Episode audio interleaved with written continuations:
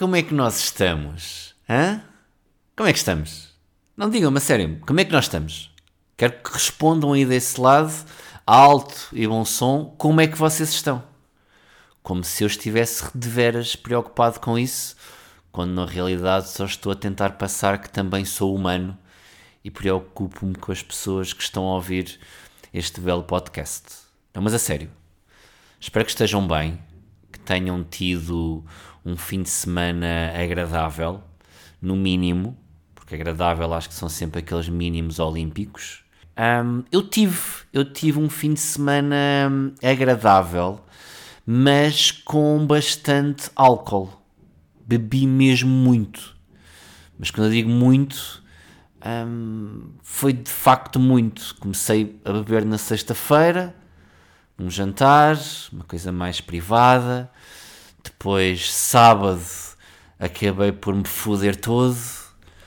Um, e domingo foi o culminar quando fui ver o, o Sporting Benfica um café com amigos. Mas vou tentar dividir este álcool todo que eu bebi um, explicando exatamente o porquê e como tudo aconteceu. Sejam bem-vindos então, após esta introdução, como se estivesse numa reunião dos Alcoólicos Anónimos, ao episódio número 11 do Francamente, comigo, Paulo Almeida. Agora sim podemos arrancar. E como eu vos estava a dizer, um, yeah, eu bebi um bocado este fim de semana. E tudo começa sempre com aquela frase: puto, vamos beber uma cervejinha, vamos ali beber um copo, não é? E nós já devíamos saber, sempre que alguém diz esta frase, nunca vai ser só um copo. Nunca. Aliás, a frase vamos ali beber uma cervejinha devia vir logo automaticamente com um teste do balão, ou com Gorosan, ou com uma chamada para o Saúde 24. Logo para nos darem aquela entrada mais rápida nas urgências, sabem? Porque nunca é só um copo. Pá, eu lembro-me aqui há uns anos, um, com uns amigos, uh, a noite também começou com bora só beber um copo ao bairro alto, uma coisa muito rapidinha. E a noite acabou em Vila Nova de Mil Fontes. Vila Nova de Mil Fontes. E porquê? Porque nós fomos, um, fomos jantar ao bairro e quando vamos jantar acabamos por começar a beber. Uh, e no final dessa noite quando nós estávamos a voltar para casa, e na altura nós vivíamos todos, o meu grupo de amigos, já foi mesmo há alguns anos, nós vivíamos todos no Cacém, como a maior parte de nós continua a viver, à exceção de um amigo, que é o Gordo, o Pedro, que foi viver para Londres, e neste momento já, já tem cerca de 27 filhos, em pouco menos de um ano. Uh, nós saímos então do bairro Alto e estávamos a caminhar para casa, e para quem conhece Lisboa e sabe o caminho que se tem que fazer do centro de Lisboa ou ali da zona do bairro até à zona da linha de Sintra. Nós saímos pelo lado de Campo de Ourique e depois temos ali uma, uma altura, logo à saída do túnel do Marquês de Pombal, em que há uma opção para ou continuamos e começamos a subir ali a, aquela subida de Monsanto, não é? para depois virarmos para, para os Cabos d'Ávila e então irmos parar à zona da Amadora e depois tudo o resto que é a beleza natural que compõe a linha de Sintra. E antes de chegarmos então a essa opção para começarmos a subir, havia então ali uma, uma, uma, uma saída à direita que, para quem não sabe, vai dar automaticamente à ponte 25 de Abril sem dar hipótese de sair. Então nós quando saímos do Campo de Orique, decidimos entre nós, no alto da nossa uh, inteligência e sobriedade, começar a jogar um jogo chamado direita ou esquerda. Portanto, nós éramos quatro pessoas dentro dessa viatura e, à vez, iríamos então escolher se virávamos à esquerda ou se virávamos à direita. Um, e pronto, fomos saindo e quando chegamos então a essa primeira opção, um de nós disse direita, virámos então para o lado da ponte 25 de Abril, sem sequer nos apercebermos que aquela era a última saída, a última hipótese para não depois ficarmos presos para a ponte 25 de Abril. Fomos para a ponte 25 de Abril, rimos muito e decidimos: olha, então se calhar vamos continuar a jogar isto, vamos fazer um all-in. E fomos acabar então a noite em Vila Nova de Mil Fontes e fomos tomar o pequeno almoço à Mabi, que para quem conhece é a famosa Croissant Terri de Vila Nova de Mil Fontes, onde tantas e tantas vezes eu fui tomar o pequeno almoço porque eu ia lá passar muitas vezes as minhas passagens de ano com os meus amigos, porque somos do Cacém e não tínhamos muitas posses, então íamos sempre parar a Vila Nova de Mil Fontes e ao Parque de Campismo e depois de manhã acabávamos por ir tomar o pequeno almoço à Mabi. Lembro-me uma vez, já que estou a falar em Vila Nova de Mil Fontes, nós fomos passar lá a passagem de ano e hum, houve um de nós, houve duas histórias que, eu, que me aconteceram em Vila Nova de Mil Fontes. A primeira foi, pá, eu sou conhecido por ser um gajo, os meus amigos até costumam gozar comigo às vezes, eu sou conhecido por ser um gajo que aguenta muito bem o álcool, mas que quando começa a sentir que estou a tolerar, tá, estou a, ver, estou a chegar àquele limite de, ai, se calhar vou ficar em coma alcoólico, eu digo, bom malta, se calhar eu não bebo mais hoje. Eu sei que para muitos isto pode parecer, um, pode parecer um conas, ok? Eu não tenho medo de admitir, posso parecer um conas, mas eu sei parar naquele limite em que eu vou passar para o coma alcoólico e depois aguento-me muito bem, ou penso eu. Então, numa dessas passagens de ano, eu estava lá num bar com, com a malta, porque nós íamos sempre mais do que só a noite da passagem de ano, então isto era para aí, para aí dia 30 ou dia 29, e nós fomos lá para um bar e eu já estava a ficar todo destruído e decidi então abortar o resto da noite e disse: Malta, vou então andando de volta para o, o, o bangalô, um dos bangalôs onde nós estávamos no parque de campismo, e decidi pôr-me a caminho, meio a cambalear, mas consegui chegar lá. Então eu nesse ano estava a partilhar uh, o quarto num beliche com o irmão de uma grande amiga minha. Pá, mas era um gajo com que eu não me dava assim muito bem, eu não o conhecia assim tão bem, mas na distribuição, os solteiros acabaram por ficar, isto é o que acontece, não é? quando não tens cona, acabas por ficar com pila, normalmente. É? Então acabou por me acontecer, eu fiquei no beliche com este gajo, com o Bruno, e fiquei no beliche de cima. Então eu fui andando, consegui chegar até ao par de campismo, uh, fui à casa de banho para tentar vomitar, não consegui, e subi então para o meu beliche de cima e deitei-me e fiquei muito bem. Ora, toda a gente sabe que quando um gajo está completamente fodido e bêbado, a pior coisa que pode fazer é deitar-se né? porque começa a ver todas aquelas luzinhas, não é? como se estivesse num concerto de Coldplay não é? e fôssemos epilético, começa logo a ter aqueles choques, né? que, é, que é o que eu imagino que deve ter acontecido agora nestes concertos todos dos Coldplay, malta com epilepsia foder-se toda espumar-se, não é? Mas toda a gente, para, para, paradise! E a malta lá toda fodida, a espumar-se, ali a ter convulsões, mas tudo, ei, olha as pulseiras, tão giro, o melhor concerto da minha vida! Chris, faz-me um filho, olha o mongoloide a ser chamado lá para cima para cantar também. Pronto, coisas deste género que eu vi no, nos vídeos. Um, estou a falar da Bárbara Bandeira, atenção, era disso que eu estava a falar. Estava a falar de mais nada. Sei que ela foi chamada para cantar Acho que era, era disso que eu estava a falar, atenção. Bom, então, eu estou então no beliche de cima e começo-me a sentir todo fodido, com a cabeça a andar à roda, né? a cabeça toda já a ficar ali tudo fodido, né? e começo-me a tentar sentar, para tentar ficar um bocadinho mais equilibrado, novamente, e começo a ouvir que está a malta a entrar então no meu bangalô. E eu começo Uh, malta, um, pá, não sei quem é que está aí, mas estou um, a precisar de ajuda para descer do meu bangalô. Uh, alguém me pode dar uma ajuda? E nisto entra o Bruno, que era o gajo que estava a partilhar então o beliche, mas ele estava na parte de baixo. Ele entra, e quando ele entra, atenção, eu estava no beliche de cima. Não sei se vocês aqui já viram, a malta que está a ouvir, já viu o filme Platoon. No filme Platoon há uma cena em que um dos principais está a levar tiros e ele deixa-se cair de joelhos em câmara lenta e está a levar tiros até morrer. Então o que sucede foi quando o Bruno entrou no, no quarto do bangalô, eu do, do beliche de cima comecei a disparar jatos de vómito para cima dele. E ele parecia de facto que estava no platoon a levar tiros em câmara lenta. Eu não percebo porquê, mas ele não ficou muito contente com isso que aconteceu. ficou até de veras chateado e disse-me: Ih, ó Paulo, és um grande monte de merda, vai para o caralho, olha o que é que tu me foste fazer agora. Tipo, estou todo vomitado. E eu, ei, ó puto, desculpa. E plá, vomitei outra vez em cima. Acabei depois por sair, fui-me limpar, ele foi-se limpar também. Depois andava lá todo fodido, em tronco nu, a dizer a toda a gente o que é que tinha acontecido. Também um bocado falta de respeito por um amigo que nem sequer era amigo, mas que estava todo fodido, não é? Um, então voltei para o bangalô e fui-me deitar.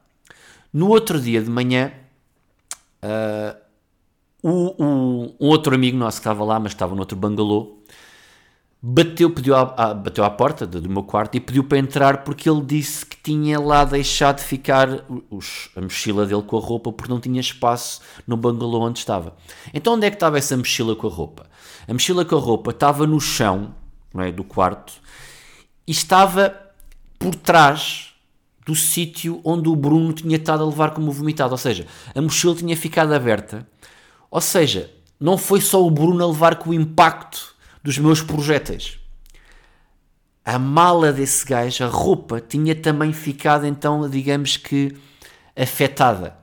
Portanto, quando ele vai para ir buscar a roupa dele, depara-se com o facto de ele ser também um dano colateral não ficou também um, não ficou muito contente comigo e começou-me a chamar nomes também. Eu não percebo às vezes porque é que as pessoas não gostam muito de mim, até porque eu costumo ser sempre uma pessoa incrível em todas as situações, mas de facto acaba por acontecer.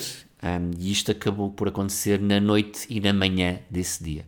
Nessa passagem de ano também, um dos nossos amigos matou uma tartaruga.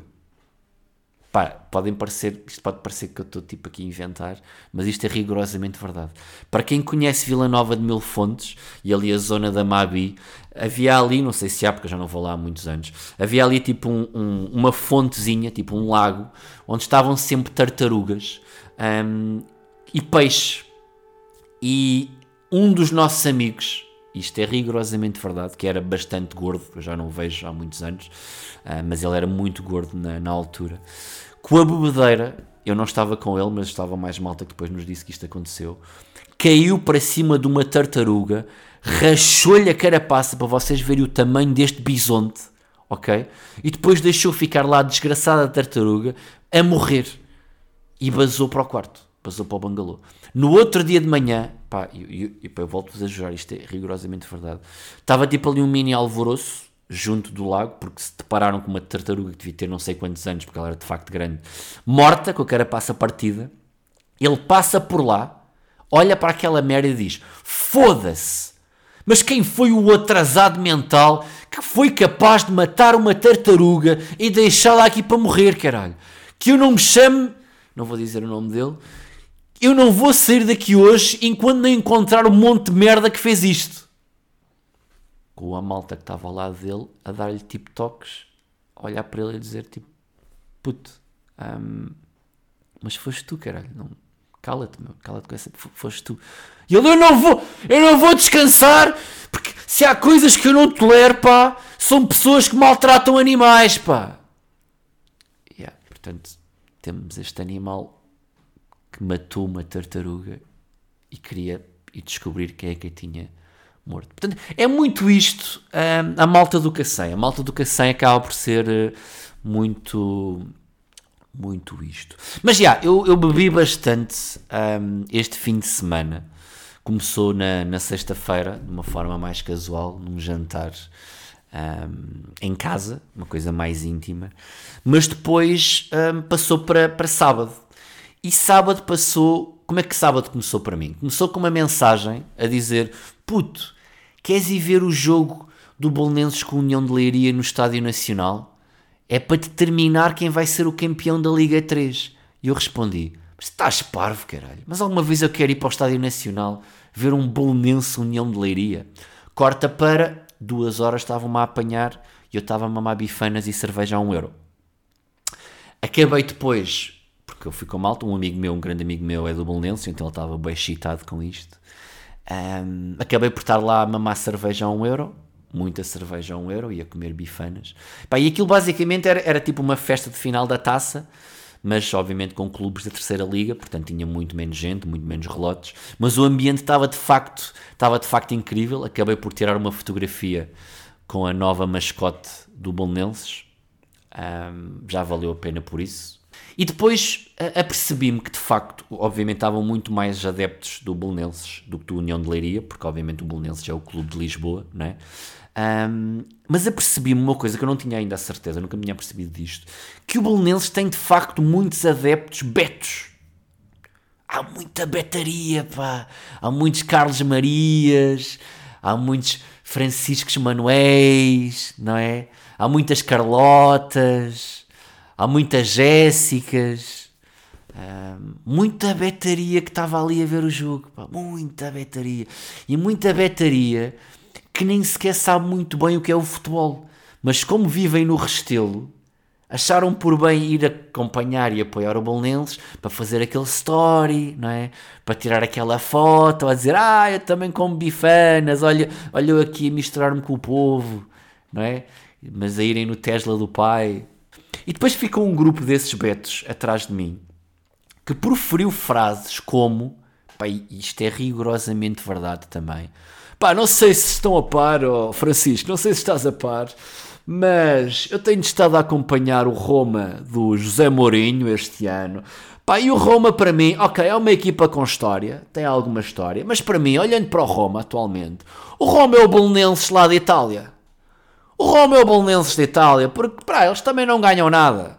Pá, apetecia-me dar um, um sopapo no puto, sabe? Um sopapo assim, bem dado, pá! Não é? Só que depois ia ficar com a mão toda laranja, porque ele acho que tinha ido ao celário, tinha levado aqueles jatos de, sabem, aquela tinta que o, que o Trump metia para ficar todo laranja, porque é um puto que deve estar a querer ir à praia e então andar por jatos. Então estava meio laranja, mas com os olhos quase a brilhar, radioativo, como se estivesse em Chernobyl, sabe? Eu acho que se tivesse dado um sopapo, depois ficava com a minha mão laranja e isso é chato. Acaba por ser chato. É? Mas continuavam com merdas. O Belenenses, eu não sabia, mas o Belenenses tem lá um gajo chamado Clé, que é supostamente a estrela da equipa. Um, e eles chamavam Clé a todos os jogadores. Todos. Clé, vai Clé! Guarda, era o guarda-redes. O guarda-redes estava com a bola. Vai Clé! Isto irrita-me, pá. Porque nem toda a gente, obviamente, tem que ser o maior expert no futebol, não é? Mas eu detesto aquele pessoal que vai para lá, ai, só para tirar a sua fotografia, não é? Vou ter uma fotografia, ou então ou vou fazer um story, não é? Porque eu tenho que aparecer, é o acontecimento do dia, e os meus amigos foram todos, eu tenho que tirar uma fotografia, porque senão as pessoas vão dizer que eu não estive lá. Porque se eu for ao sushi também vou, se eu for ao sushi e não tirar uma fotografia, então mas como é que as pessoas vão saber que eu andei a comer sushi? Não, as pessoas não sabem que eu comi sushi, porque se eu não tirar a fotografia, como se sushi não existisse. Sushi não existe. Se eu não tirar uma fotografia ou fazer 7 mil stories. Oh, olha agora o nigiri. Olha, vou pôr o nigiri na boca. Olha o nigiri. Olha, olha, olha agora um sashimizinho. Vou pôr um sashimi de cavalo na boca. Olha, estou a pôr um sashimi aqui dentro do nariz. Olha, agora estou a pôr os dois, estou a pôr os dois pauzinhos aqui no nariz. Uma em cada narina como se fosse uma morsa. olha, olha para ela tão engraçada, não é? Porque é isto, pá. Isto, estas merdas irritam, pá. Ou a malta que vai para o futebol só para dizer mal da própria equipa, pá. Vão para o caralho, pá. Vão assobiar para a cona da prima, meu. Mas mesmo lá para dentro, chegam ao pé da vossa prima. Imagina, é Natal. Estão no, no, jantar de Natal, vão chegar ao pé da vossa prima e dizem: Olha, desculpa, um, Rita, importas-te só chegar aqui, aqui dentro? Preciso só fazer uma coisa. Um, precisava só que então que baixassem então as calças e, uh, e as cuecas para eu poder assobiar para dentro da tua vagina. Tipo.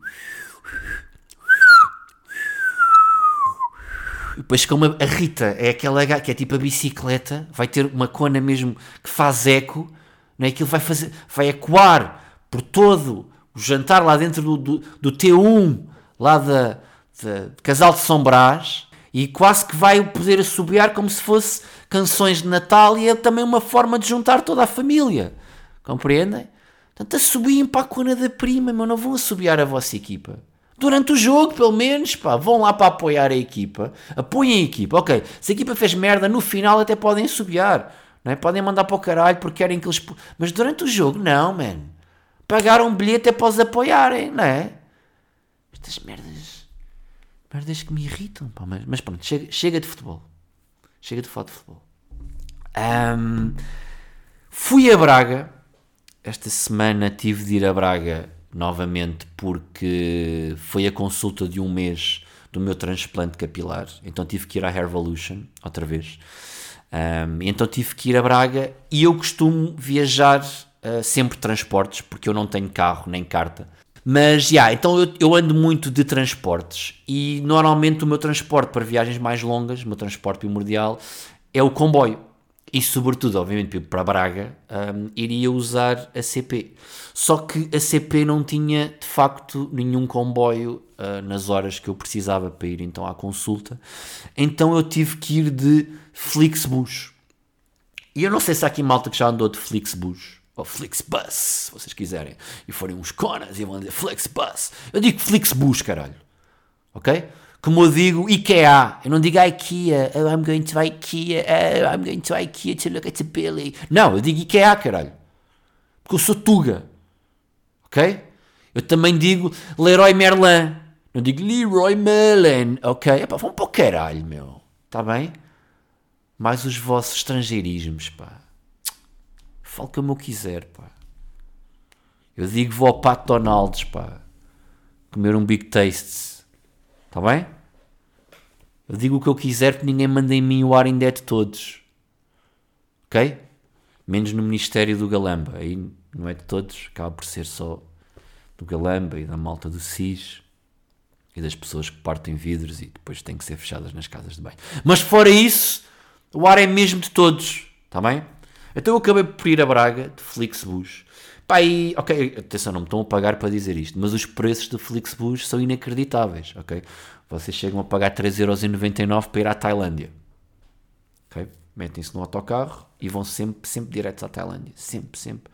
Dá ali uma volta, tipo em Rio Tinto, para só em Rio Tinto e depois, pumba, só para em Bangkok, ok? 3,99€.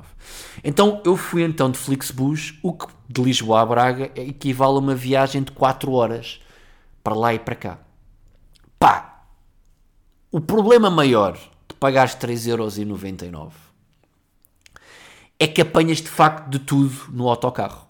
Um, e posso-vos dizer que a minha viagem para Braga, no sítio onde eu estava sentado, nos bancos ao lado, iam dois gajos descalços Chegaram lá e tipo, imagina, a primeira coisa que fizeram foi sentar-se e descalçar os ténis e tirar as meias.